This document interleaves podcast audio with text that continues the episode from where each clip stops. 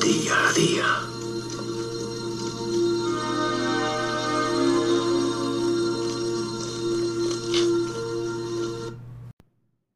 Lunes 30 de mayo de 2022. ¿Qué tal amigos? ¿Cómo estáis?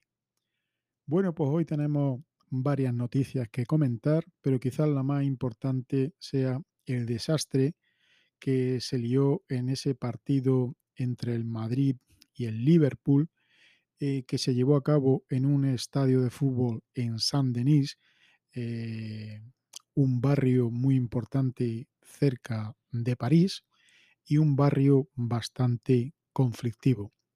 Hoy podemos encontrar mucha información, tanto en redes sociales como en informativos en televisión y tal, donde eh, las personas que asistieron a ese partido, mm, pues pasaron miedo, eh, los dejaban incluso, si iban en autobuses, los dejaban incluso dos kilómetros antes de llegar a ese estadio, que yo no sé por qué ese estadio se colocó en ese barrio tan conflictivo, no lo entiendo, ¿no? En fin, lo podían haber colocado en otro sitio. Pero bueno, el caso es que ese estadio donde se celebró este partido estaba situado eh, en Saint-Denis y Saint-Denis, pues por lo visto, tiene fama en París de ser uno de los barrios, si no el más peligroso de, de Francia, ¿no? En fin, allí se veían auténticas bandadas de gente organizada, de maleantes, que lo que buscaban era acercarse lo más posible a ti, meterte la mano en el bolsillo en un descuido, robarte el móvil, la cartera. Eh, he oído declaraciones incluso de que se vieron algunas armas blancas, eh, gente utilizando el pillaje, eh, el raterío, ¿no? Para, para, bueno, pues para mm, aprovecharse de la situación de que tanta gente iba a asistir a ese partido y que para ellos, para esta gentuza y para estos criminales, ¿por qué no decirlo? Porque, porque son gentuza y son criminales, aunque en ese barrio también debe de haber también muy buena gente, pero bueno, en la mayoría, desde luego, eh, son gentuza y criminales que se dedican al pillaje, al saqueo, al robo y, en fin, y a la estafa, ¿no? Y bueno, pues hoy todos los canales de televisión, todos los medios informativos, la radio y tal, habla ampliamente de, lo que pasó allí. La gente está haciendo declaraciones de que causó auténtico miedo, que tanto la entrada como la salida de ese estadio eh, no estaba muy bien acordonada por la policía, no había mucha seguridad y ha quedado patente que eh, el presidente Macron, Emmanuel Macron, pues eh, ha quedado totalmente eh, expuesto ¿no? a la crítica de toda la sociedad, aparte de la propia francesa ¿no? y de los españoles, por lo mal que manejó la situación y por las gentes que se encontraron los coches destrozados, gente que para dejar la furgoneta aparcada en un sitio le pedían 40 o 50 euros y no decían que cuando volvieran se podían encontrar su vehículo en un estado desastroso. Hubo gente que aparcó en parkings y aun estando en parkings vigilados y públicos se encontró su coche totalmente destrozado. En fin, esto es lo que trae la izquierda de Macron y es lo que promulga, ¿no? Eh, este barrio donde se ha llevado a cabo eh, este eh, episodio, ¿no? Pues no creáis que es el único de Europa o del mundo. Estos barrios eh, están prácticamente casi en todas las grandes ciudades y a lo largo de toda la geografía de nuestro planeta. ¿no? veréis, San Denis es un, barrio que tiene fundamentalmente mucha población musulmana que se ha radicalizado y que viene mm, de haber nacido allí y son a lo mejor ya la segunda o la tercera generación que nacen allí y nacen en ese barrio sin, eh, sin estar mm, debidamente controlado por la policía. ¿no? Resultado, pues el resultado de no tener un barrio controlado y con seguridad eh, como debería de ser, es que eh, estos barrios cada vez son más territorios eh, totalmente sin ley, como en el salvaje oeste, y lo que puede pasar, pues lo que pasó los otros días en esta ciudad, ¿no? En fin, Macron se ha llenado de, alegría y, de, críticas, porque lo ha hecho bastante, bastante mal, ¿no?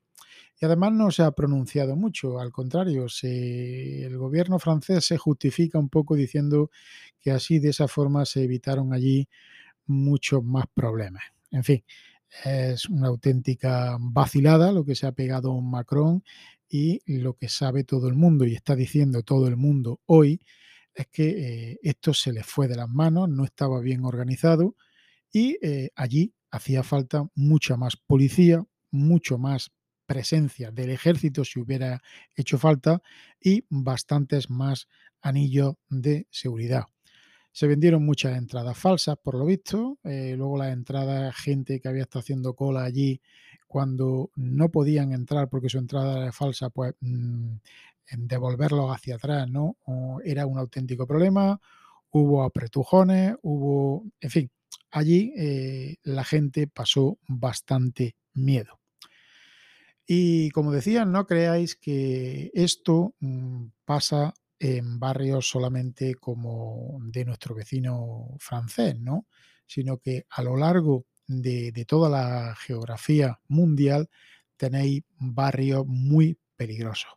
Por ejemplo, un ejemplo pues pueden ser las famosas favelas de eh, Río de Janeiro, ¿no? En las favelas no hay prácticamente seguridad, eh, está toda llena de gente que son adictos a drogas, alcohólicos, gente que huye de la justicia por cualquier razón y bueno, pues es uno de los barrios más peligrosos de Río de Janeiro donde los delincuentes aprovechan para esconderse allí huyendo de, de la justicia. Pero bueno, tenemos otros muchos otros muchos ejemplos. Por ejemplo, tenemos Petare en Caracas, que es otra favela, una de las más grandes de Latinoamérica. Tenemos también West Point en Monrovia, eh, que es mmm, una de las barriadas también más, eh, más peligrosas de la capital de Liberia, donde conviven hacinadas más de 75.000 personas sin alcantarillados, sin luz, sin agua, en fin, eh, en, unas, eh, en unas condiciones eh, penosas. ¿no? Tenemos también Secondigliano en Nápoles, uno de los barrios más peligrosos de Europa, que incluso ahora, en la década de los 90, fue un famoso territorio controlado por la Camorra, que es una organización mafiosa que ejerce un férreo control de cada movimiento, ¿no? Eh, la policía, ni que decir cabe, que allí ni siquiera entra en el barrio, ¿no? No se atreven. Eh, ¿Qué más? Eh, bueno, tenemos también en la ciudad de Detroit, West, Chi West, Chicago Livernois Avenue, que es también uno de los barrios más peligrosos de Estados Unidos, con una tasa galopante de crímenes violentos y unos índices de pobreza más que alarmantes. El barrio Medina, en San Pedro Sula, ¿eh? Eh, que es también una ciudad hondureña. Allí también es muy difícil eh, estar tranquilo. Y si queréis ver alguna película ya sabéis que yo me guío mucho por el cine, ¿no? Cuando cuento cosas de estas. Eh, si queréis ver una película donde se ve perfectamente eh, qué ocurre en un barrio de estos donde la policía prácticamente no tiene nada que hacer, apenas tiene control y donde deja que libremente prosperen todo tipo de negocios mafiosos, os podéis dirigir a la película Shorta, El peso de la ley, S-H-O-R-T-A, El peso de la ley, y es una producción de Dinamarca eh, donde eh, en uno de los barrios también más peligrosos de Dinamarca, que se llama, a ver si lo digo, sí, Sabel Garden, no sé si lo habré dicho bien, Sabel Garden es uno de los barrios más peligrosos de Dinamarca Y bueno, pues allí eh, impera una sociedad multicultural, segregada y llena de tensiones raciales. Y eh, o eres del ISIS, o eres de la mafia, o eres de cualquier otro tipo de eh, organización criminal. Y si no perteneces a ninguna de esas, pues poco tienes que hacer allí y poco vas a durar. En fin, esta película, si queréis ver lo que se puede liar cuando la policía hace una intervención eh, y trata de entrar en un barrio de estos totalmente lleno de inmigración ilegal y peligrosa, pues os puede eh, dar eh, a conocer un poco lo que se vive en esos momentos, ¿no? Y bueno, mañana la portada del periódico El Mundo lleva a su portada la trama corrupta que creó una estructura para operar en Andalucía, una red creada por el PSOE en la comunidad valenciana. Parece ser que trató de expandirse a autonomías socialistas aliándose con empresas afines. El, contrato clave que apareció en casa del ex tesorero del PSOE valenciano, Chimo Puig, Chimo Puig se desentiende. Por otro lado, el gobierno, mm, gobierno catalán desafía una vez más al tribunal y decreta inaplicable el 25% que le obliga por decreto a, todos los directores de los centros educativos a mm, adecuarse a la política lingüista de la Generalitat y eh, excluir el español, ¿no? O sea, que no quieren ni siquiera aplicar el 25% para que tu hijo en Cataluña puedan eh, saber algo de castellano, porque como no sepan castellano, no sepan español, con el catalán ya os digo yo que van a ir a muy pocos sitios. En fin, eh, la Generalidad, el gobierno catalán, pues siempre eh, desafiante, siempre enfrente de, lo que es legal, enfrente de lo que es España y totalmente a favor de una política totalmente separatista y, secesionista. Y bueno, pues poco más amigos.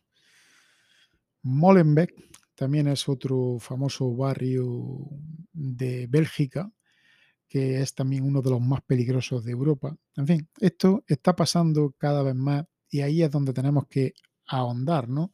¿Por qué se producen estos guetos o por qué barrios grandes se empiezan a islamizar, se empiezan a, estigmatizar con, una serie de eh, gente que, no hace nada más que predicar teorías yihadistas, ¿eh? Y, es una cosa que, los, países y los presidentes de cada país deberían de tomar eh, carta en el asunto y eh, controlar esta inmigración ilegal que al final va a parar a estos barrios y eh, donde no existen oportunidades de trabajo. O te dedicas a, robar o te dedicas a ratear o, al, o a, traficar, en fin. Y la verdad es que puede ser un tumor por ejemplo, en el caso de San Denis, puede ser un tumor, un tumor eh, que se extienda poco a poco, porque eh, San Denis es un barrio que está pues, prácticamente pegado a, París. Pero, pero, como bien dicen los, parisinos, San Denis no es, no es París. Precisamente por eso, porque las cosas cambian allí mucho. En fin, un auténtico suspenso para Emmanuel Macron y un auténtico suspenso también para Francia, que yo creo que si no sabía organizarse para un evento deportivo como mm, el que se llevó a cabo allí, pues deberían haber pedido ayuda, deberían de haber pedido consejo y quizás no se hubiera pasado tanto miedo y la gente eh, hubiera vuelto de Francia hablando mucho mejor de eh, lo que pasó allí en Saint-Denis. Y nada más amigos, mañana martes eh, un poquito más aquí en Torcuato día a día. Adiós. Esta misión ha terminado, Rambo.